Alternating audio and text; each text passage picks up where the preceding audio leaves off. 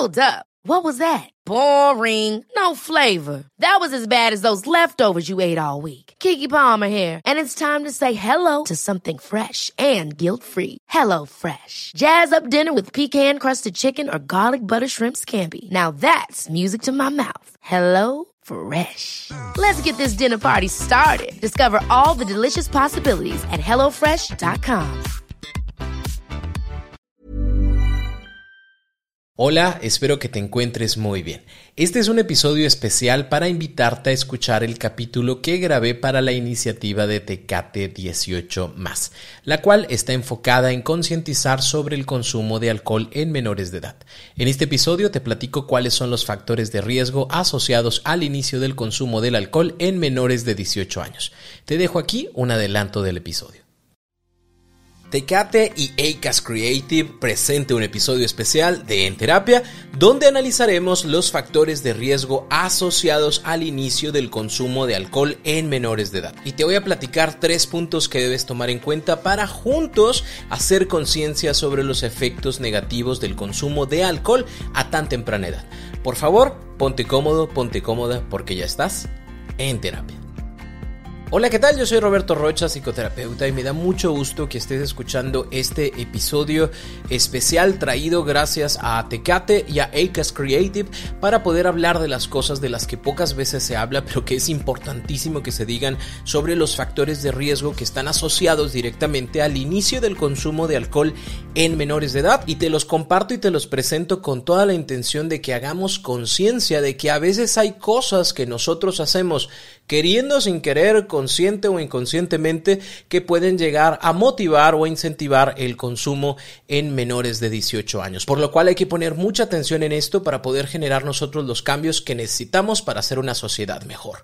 Punto número uno o factor número uno es la normalización del consumo. Se asume de manera cotidiana que beber alcohol es una práctica común de la sociedad. Se asume que el alcohol debería estar presente en cualquier evento social, llámese bautizo, cumpleaños, graduación, 15 años, boda, circuncisión. Todo evento debería de estar acompañado con alcohol. Incluso en mis tiempos, hace muchísimo, se utilizaba la parte de los padrinos, ¿no? Tenías padrinos de servilletas, tenías el padrino de la iglesia, tenías el padrino del civil y tenías el padrino de la cerveza. O sea, es, es como el acompañante que debería de estar. De tal forma que se ve como algo sumamente común, sumamente normal y tendría que estar ahí. Incluso se asume que el alcohol es ese acompañante que puede estar presente en cualquier situación emocional, no solamente en el festejo o en la alegría, sino también en la tristeza, en el enojo, en el despecho.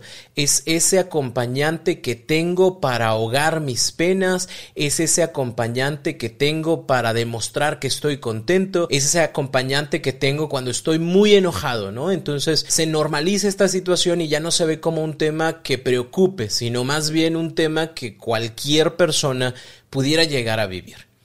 Factor de riesgo número dos, el moldeamiento. ¿Qué es el moldeamiento? Es un tipo de aprendizaje que se basa en la imitación de una conducta ejecutada por un modelo, llámese un artista, un influencer, la familia, cualquier adulto, en este caso que estamos hablando del alcohol, cualquier adulto que para mí sea un, un modelo a seguir, ¿no? Entonces, en tal canción, pues el artista que yo sigo, que me gusta, que me agrada, dice que yo me sumí en el alcohol para olvidarte, para vengarme, para ya no acordarme de ti. Y si ese modelo lo dice, pues yo también debería de hacerlo. Digo, y esto es lo más normal del mundo, ¿no? Es como si mi modelo a seguir utiliza tales tenis o realiza tal ejercicio, pues yo quiero ser como ese modelo, ¿no? Y si ese modelo lo realiza, pues yo quiero continuar con eso. Nada más tomemos en consideración que los menores de 18 años, obviamente, pues ven el, el video o ven la historia y piensan, como en algún momento nosotros pensamos también, que pues es real, ¿no? O sea, todo lo que me dice, todo lo que expresa, pues yo también lo siento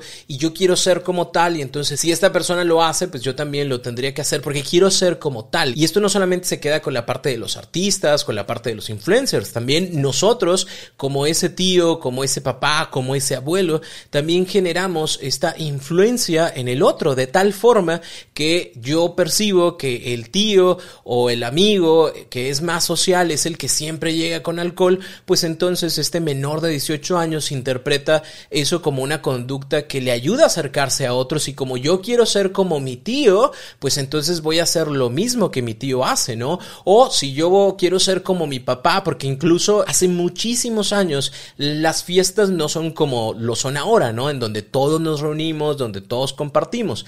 Las fiestas en antiguo, me siento viejito diciendo esto, pero es real, eran las mujeres adentro, los hombres afuera, ¿no? Siempre era como esta separación y entonces pues el bebé iba allá afuera con papá y papá eh, que estaba tomando o el tía que estaba tomando y de repente pues como ve que lo están haciendo, el niño pues quiere repetir esa conducta y lamentablemente antes se normalizaba, ¿no? Y era, está tomando de la botella de papá, tómale una foto y te aseguro que más de uno de los que está escuchando esto tendrá una foto así de bebé agarrando la botella de papá. ¿Por qué? Porque este moldeamiento, porque este yo quiero ser como papá, yo quiero ser como mi tío, está presente siempre. Entonces este menor de edad, este menor de 18 años, pues lo ve como algo que quiere copiar. Lo cual nos lleva al factor número 3, que es la parte de la idealización.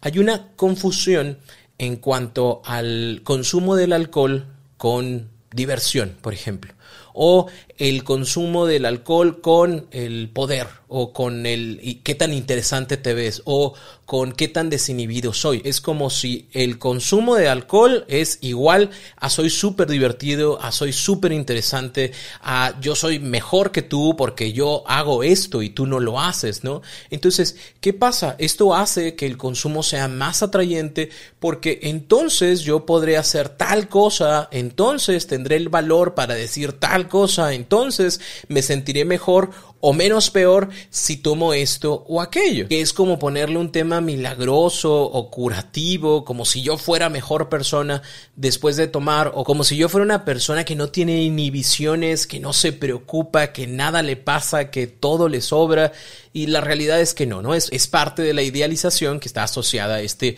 inicio de consumo en menores.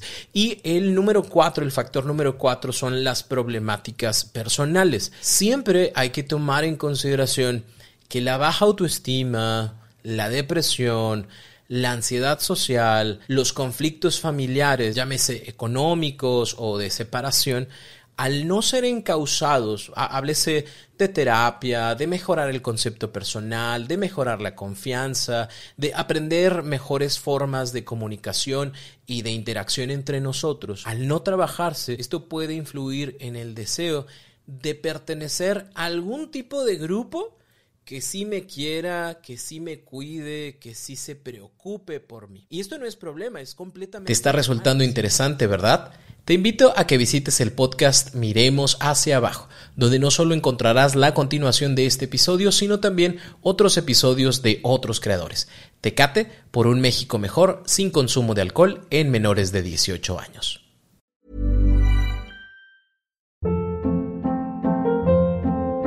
Hold up. What was that? Boring. No flavor. That was as bad as those leftovers you ate all week. Kiki Palmer here, and it's time to say hello to something fresh and guilt-free. Hello Fresh. Jazz up dinner with pecan-crusted chicken or garlic butter shrimp scampi. Now that's music to my mouth. Hello Fresh. Let's get this dinner party started. Discover all the delicious possibilities at hellofresh.com.